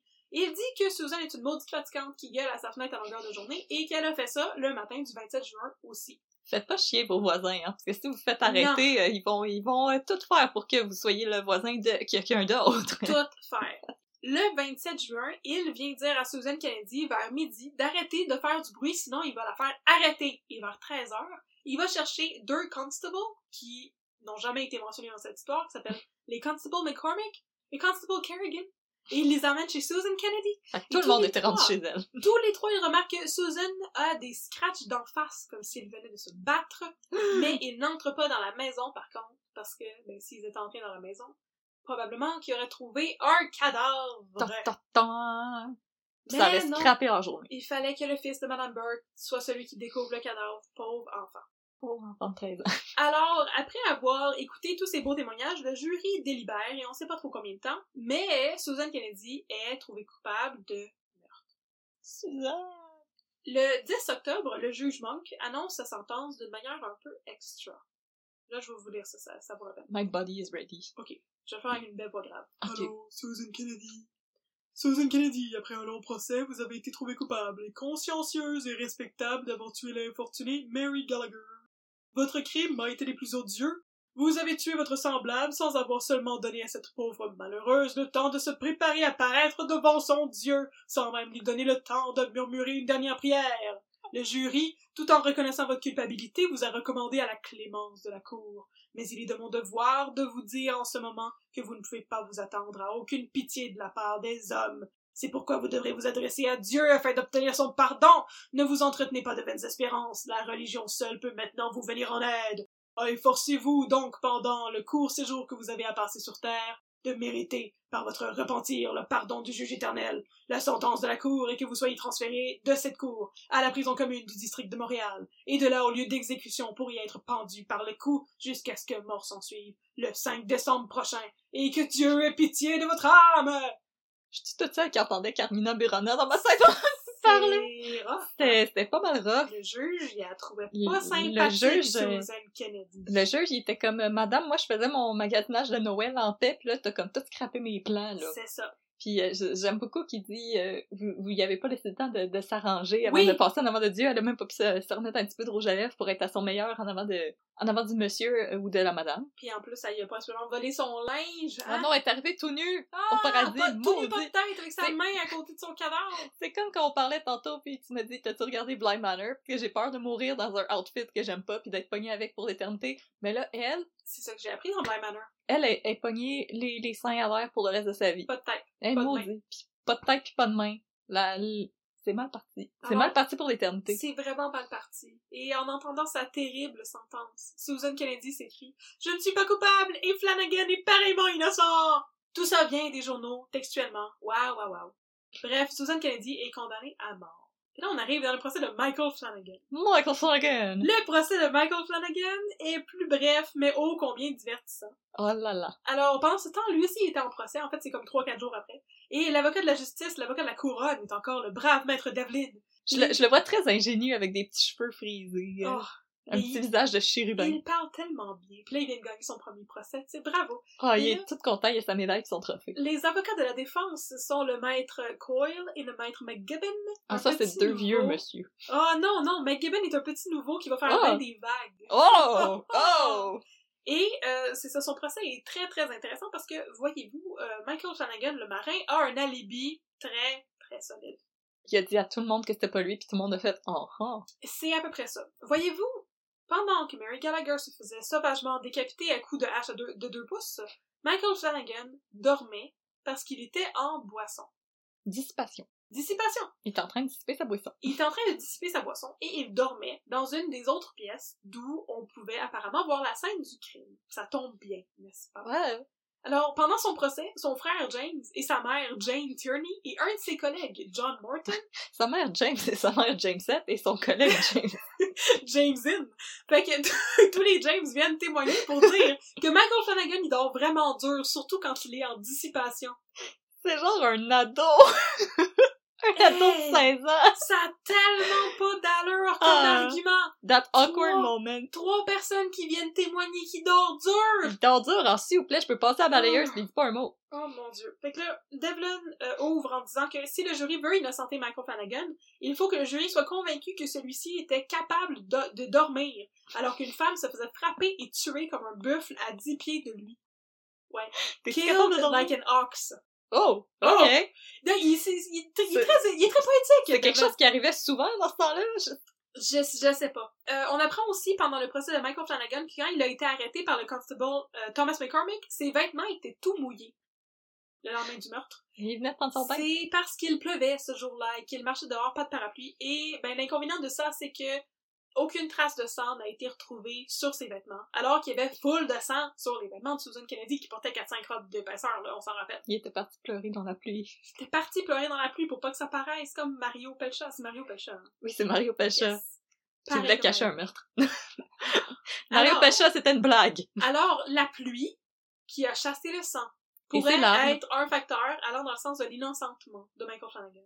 Et malgré cela, Devlin croit que Flanagan était parti de la maison de Susan Kennedy et planifiait y retourner le soir même pour l'aider à disposer du cadavre. Mais possiblement que quand il est revenu vers la maison, ben, il a vu qu'il y avait un attroupement, il a compris qu'il se passait quelque chose, mais dans tous les cas... Puis il est reparti en sifflant puis en regardant par en haut. Mais sinon, il est peut-être juste parti en dissipation puis il a oublié qu'il était censé retourner l'aider à nettoyer la scène de crime. Ah, je... Crédit. Alors moi, j'aime bien euh, le maître, euh, le brave maître Devlin et ses théories. Je, je. Theories. Alors, euh, ensuite, les autres témoignages sont sensiblement les mêmes. Fait qu'on a tous les autres témoins qui étaient dans le procès précédent. Les coronaires, Joseph Jones. Le médecin légiste, Monsieur Chose, Chose, Chose Guérin. James John Edmund Guérin. Monsieur George Glackmeyer, lui aussi est bien. Et là, je vais vous parler de son témoignage. Il donne un détail intéressant dans son témoignage. Il dit que c'est un petit appartement de deux pièces avec un couloir, un escalier en avant à l'intérieur sans doute, parce que c'est l'escalier euh, par lequel tout le voisinage vient voir le cadavre. fait que j'imagine que c'est pas comme barré ni rien. Donc, il y a un escalier et un escalier en arrière qui descend dans la cour, rendant possible la fuite d'un suspect potentiel, hein, comme Michael Flanagan ou le Ou capitaine le beau sans nom. capitaine. Exactement. Il montre le plan de l'appartement et il indique où a, où a été trouvé le cadavre et où euh, Michael Flanagan dormait supposément quand. Mary Gallagher a été tué. Et il calcule que le lit- entre le lit et le cadavre, il y avait 19 pieds de distance. Et dans ces 19 pieds, il n'y avait qu'une seule cloison, un seul mur, qui était très très mince, parce qu'on est à Montréal, tu sais, on s'entend Ah. et qu'il n'y avait aucune autre obstruction au son.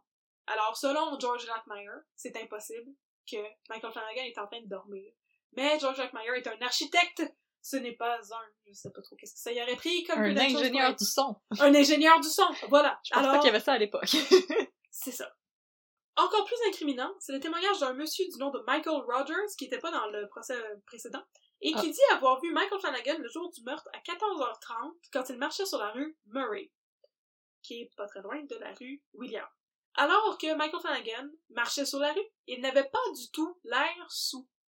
Il était 2h30 l'après-midi. Marche drette. Mary Gallagher a été tuée aux alentours de midi 30, donc c'était deux heures plus tard, il avait pas du tout l'air sous. Alors, est-ce que c'est possible que Michael Flanagan, au moment du meurtre, dormait parce qu'il était trop sous? On se le demande. Finalement, pendant ce procès-là, Jacob Mears a enfin le droit de parler. Yay! Mais il y avait la bouche pleine de crackers. Il avait la bouche pleine de crackers, pour petit coup, et il raconte à tout le monde l'histoire de la bière et des crackers et le fait qu'il a pogné sa femme avec Michael Flanagan à midi, juste avant l'heure supposée du crime. Et là, en fait, ce que Jacob Mears dit, c'est que il a pogné Susan et Michael Flanagan ensemble le matin. Le midi, c'est pas le matin, on s'entend. Et quand le jugement qui résume le témoignage, il dit on peut retracer les mouvements de l'accusé jusqu'à midi, le moment où le mari est arrivé et a trouvé le prisonnier au lit avec sa femme. Donc, c'était pas le matin. Et les mouvements de Jacob Mears pendant cette journée-là sont pas très clairs. Lui dit avoir été absent toute la journée. Il est parti le matin acheter des crackers. Il est revenu en avant-midi. Il a surpris sa femme avec Michael Flanagan. Il est reparti. Il est revenu au souper. Or, Catherine Corden, la maudite écornifleuse numéro 2, l'a dit l'avoir vu revenir à la maison à plusieurs reprises, soit entre midi et midi et demi. C'est pas trop clair où est-ce qu'il était pendant la journée, mais il y a Oui. personne qui a l'air de s'en euh, formaliser plus que ça. C'est parce qu'il checkait les spéciaux dans les différentes épiceries pour ses crackers. C'est ça. Fait que là, le juge Monk parle, c'est encore le juge Monk, l'honorable, honorable Monk, euh, parle au jury avant que le jury sortir et il a l'air pas mal convaincu que Michael Flanagan est coupable. Par contre, il avoue que il a été impressionné par la manière éloquente et ingénieuse dont un nouveau membre du barreau, Maître McGibbon, a présenté le cas.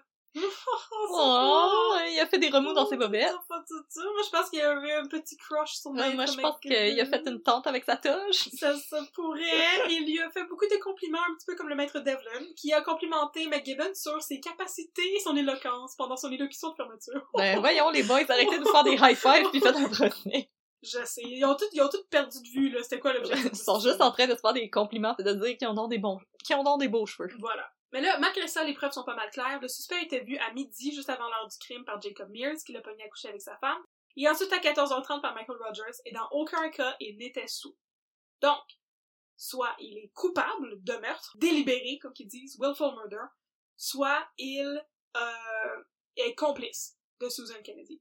C'est impossible qu'il ait dormi. Alors le jury se retire pour délibérer, et trois ans plus tard, ils reviennent dans la salle de cours et ils demandent s'ils peuvent écarter complètement le témoignage de Jacob Mears. Je pensais que t'allais dire, est-ce qu'on peut écarter? Écarter Ah, le je- maître McGibbon? On va l'écarter. Voyons donc. Le juge aurait bien trop aimé ça. Hey. Alors, ils demandent s'ils peuvent écarter le témoignage de Jacob Mears, et le juge demande pourquoi, prétextant que c'est très grave d'ignorer de la sorte une preuve. Et un jury répond que le jury a l'impression que Jacob Mears n'a pas toute sa tête. Le juge leur dit qu'il est impossible de retirer un témoignage à moins qu'ils aient l'impression que Mears est, et je cite, un lunatique ou un irresponsable. Alors les jurés sortirent de nouveau et ils reviennent en rejetant le, le, le témoignage de Jacob Mears. Définitivement Et un irresponsable. déclarent Michael Flanagan, as-tu deviné? Innocent. Innocent! Il n'est pas coupable de meurtre délibéré! Il a évité la peine de mort! Bravo, Michael Oh wow, il y a une gang de messieurs qui ont innocenté un monsieur. Yeah! Shocking. Deuxième procès de Michael Flanagan. Le 7 octobre. J'espère qu'ils ont eu le temps de faire dodo entre-temps. C'est, euh, ben, en tout cas, Maître, Maître Coyle puis Maître McGibbon, là, ils donnent pas beaucoup dans cette histoire-là. Trois ou quatre jours plus tard, le 7 octobre, Michael Flanagan a un deuxième procès, non pas pour meurtre délibéré, mais pour complicité dans un crime. Et pour la couronne, on a encore Maître Devlin, mais aussi un autre procureur supplémentaire, Maître Archambault. Peut-être que Devlin était découragé parce qu'il venait de perdre un cas qui était comme très, très évidemment gagné dès le début, mais euh, apparemment, les jurys ont été convaincus par l'histoire de « je dormais parce que j'étais sous ». Et de juste écarter un témoignage parce que fait pas mon affaire. Ça fait pas mon affaire, puis on trouve qu'il a l'air bizarre, Jacob Mears, on peut pas l'écouter. T'es un bizarre, on veut pas te parler. Et pour la défense, on a encore le flamboyant duo Coyle McGibbon. Et là, il se passe quelque chose de vraiment bizarre. Il passe en, en, en témoin, en témoignage. Il passe en témoin, ça se dit pas ça? J'écris n'importe quoi dans mes notes. On invente des thèmes. Il passe en témoin une foule de gens qu'on a déjà entendu. Le coroner, Dr. Guérin, James Connolly, le mari de Mary Gallagher, le constable McKinnon, Détective Cullen, Ellen Burke, Catherine Colden, les voisines, Jacob Mears, Thomas McCormick, l'autre constable qui a arrêté Michael Flanagan, George Blackmeyer, et le clerc le, le clerk, le clerc de la ville, M. Schiller, qui confirme que Susan Kennedy a été condamnée à mort. Et après ça, la, la couronne, comme, abandonnée. Ah, on est tanné. Ok, je vais vous, je vais vous paraphraser ce qui se passe. Toutes les, ça, c'est comme des dialogues qui sont dans le journal, tu sais. Devlin dit, à mon avis, il manque des liens pour la chaîne de preuves. Je laisserai à la cour le droit de décider si on devrait procéder ou non avec le procès. Et là, le juge manque répond, je vais faire ma voix grave encore, euh, monsieur Devlin, ce n'est pas à la cour de décider ça, c'est à vous de dire comment on devrait procéder. le Devlin répond, ben, je vous propose de, je vous propose de décider à ma place. Et le jugement lui répond, After you, euh, after les, you. les principes de loi sont très faibles, mais on devrait prendre en considération s'il y a assez de preuves pour continuer. Et si vous pensez qu'il n'y a, qu'il n'y a pas assez de preuves, vous n'avez qu'à le dire au jury. Maître Coyle, qu'est-ce qu'on devrait faire? Et là, Coyle, l'avocat de la défense, répond, Oh, je suis bien d'accord avec mon honorable ami Devlin, ce n'est pas souvent qu'on peut être en accord, et il me fait grand plaisir d'être de la même opinion que lui. Et là, la foule éclate de rire, et les officiers du tribunal la font taire. Mais voyons On donc. dirait une sitcom. Puis là, les deux messieurs se sont fait un high five, ils ont Que enlevé leur perruque, ils Oui. ont couru ensemble en sortant du courthouse en, En riant. par la main. Ils ont puis- sauté dans une décapotable et ils ont drive off into the sunset. Et là, euh, après ça, le jury délibère. Le jury, en fait, donne son verdict sans même quitter le box. Et Flanagan est encore une fois acquitté. Ben, maudit. Et euh, ils ont euh, shippé ensemble euh, les deux avocats. Ils sont clairement allés souper à taverne après, là. Ah oui. Sur Victoria Square Wassi. Ah oui. Alors, au final, la sentence de Susan Kennedy est remplacée par une sentence de prison. Donc, elle échappe à la peine de mort. Elle passe 16 ans au pénitencier avant d'être libérée. Et Michael Flanagan, qui sait? Il a sans doute repris sa vie d'homme qui dort dur. Il est retourné dormir. Fait que là, on arrive dans, dans les théories. Qu'est-ce que- qu'est-ce qu'on en pense? Les fan theories. C'est pas les fan theories, c'est juste moi. Je suis Ah. la seule fan. T'es la fan. Ben oui, parce que c'est pas, c'est pas un sujet euh, super d'actualité, là, pis j'ai j'ai pas trouvé de forum en ligne qui discute euh, qu'est-il vraiment arrivé à Mary Gallagher.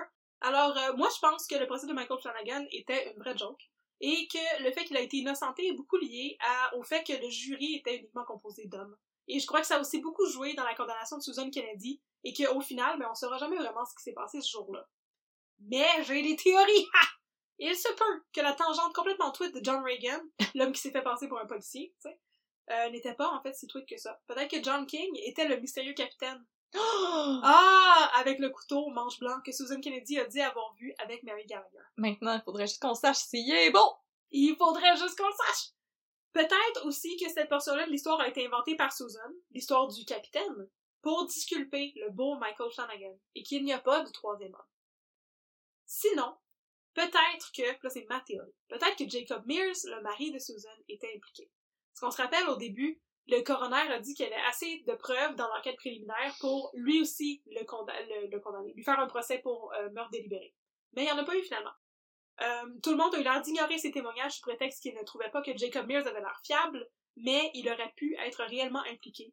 Il aurait pu rentrer chez eux pour surprendre sa femme au lit avec un autre et se venger sur la prostituée qui a amené cet homme-là chez eux, soit Mary Gallagher. Mais bien sûr, ce n'est qu'une théorie. Je le répète, on ne saura jamais vraiment ce qui s'est passé ce jour-là. Tout ce qu'on sait, c'est que le meurtre sordide de Mary Gallagher a choqué l'imaginaire collectif. Et, comme je vous l'ai dit au début de l'émission, depuis, la légende veut que le fantôme éteinté de Mary Gallagher revienne hanter Griffintown tous les sept ans à la recherche de sa tête coupée. Et si mes calculs sont exacts, le prochain sighting de Mary Gallagher devrait être en 2026. Fait qu'on a le temps pour se préparer. Mettez ça dans vos calendriers, Yes. tout le monde. Et c'est intéressant de mentionner que le building du 242 rue William n'existe plus aujourd'hui. Oh là, il est parti prendre une marche. Il est parti prendre une marche et à la place, on trouve l'un des pavillons de l'ETS. Oh ben non! Alors en 2026, le 27 juin, on va tous aller se promener à l'ETS, essayer de voir si on trouve un fantôme. on va aller gosser les computer guys C'est le fun, hein? en disant excusez, on cherche un fantôme, tasse toi. Voilà. Arrête de coder, on la- cherche un fantôme. C'est la fin de la belle histoire de Mary Gallagher. La belle histoire étant un peu relative, mais La triste histoire de Mary Gallagher. ah, un peu Ah! ah, ah, ah, ah. Euh, c'était plein de, de revirements euh, cette histoire. euh, C'était beaucoup de reverse Uno. pas mal choquant. Oui, beaucoup de reverse Uno. Euh, encore une fois, euh, je, je pense que leurs voisins avaient vraiment pas grand chose à faire euh, dans leur existence euh, parce qu'apparemment tout le monde savait ce qui se passait chez Suzanne, mais en même temps elle aimait bien crier qu'est-ce qui se passait chez elle. Ouais, aux gens dans la rue et aux petits voyous. Et au petit voyou! Les pauvres petits voyous. Ils étaient pas, ils étaient pas tant pauvres, hein. En fait, ils étaient pas mal terribles, les petits voyous. Ah, il était sous, fait que Possiblement, ouais. peut-être qu'il était sous, peut-être. oh, écoutez, euh, on, on le sait pas. On, on va s'amuser à s'imaginer qu'il était sous, parce qu'il y avait vraiment rien d'autre à faire dans ce temps-là. Ouais, non, c'est ça. Merci, Catherine, pour Oui. euh, cette, euh, cette euh, histoire vraiment euh, détaillée et euh, pour ton travail de, de détective. Tu peux maintenant enlever ton chapeau et ranger ta loupe. Ah, mais j'ai les aime, mon chapeau pis ma loupe. Oh, mais on va pouvoir les ressortir bientôt parce Yes! qu'on va vous revenir avec d'autres cas de crimes et de paranormal au Québec Oui. et un peu au Canada francophone. Donc, si vous aimez ça, tune in la prochaine fois. Notre podcast est disponible sur Spotify et partout où vous aimez écouter euh, des podcasts. Et on vous le répète, si vous aimeriez interagir avec nous, si vous aimeriez nous suggérer des cas, nous donner vos théories sur nos euh, histoires euh, abracadabrantes ou juste nous demander qu'est-ce qu'on mange pour être belle de même. On se le demande nous aussi. On se le demande nous aussi. Aujourd'hui, on mange des petits chocolats à saveur de super fruits de la marque Brookside. C'est bien bon. C'est c'est bien bon, je pense que notre régime se compose à moitié de ça et de, de chips. Et des croissants. Et de croissants! Et des croissants! Ah, écoute le drop mon croissant! oui, donc si vous voulez nous poser des questions, nous faire des suggestions, Oui. ou si vous aimeriez nous approvisionner en grains de café, parce que oui, euh, on, on passe assez rapidement à travers nos paquets de café, ce qui Ouais. est pas une bonne idée. Ah, Mais si vous aimeriez nous fournir en grains de café, écrivez-nous un peu de crime at gmail.com et sinon suivez-nous sur nos réseaux sociaux. Un peu de crime dans ton café sur Instagram et sur Facebook. Allez euh, liker les épisodes, liker nos belles images et sinon on vous dit à la prochaine fois quand on va remettre un peu de crime dans votre café. Bye tout le monde! bye bye!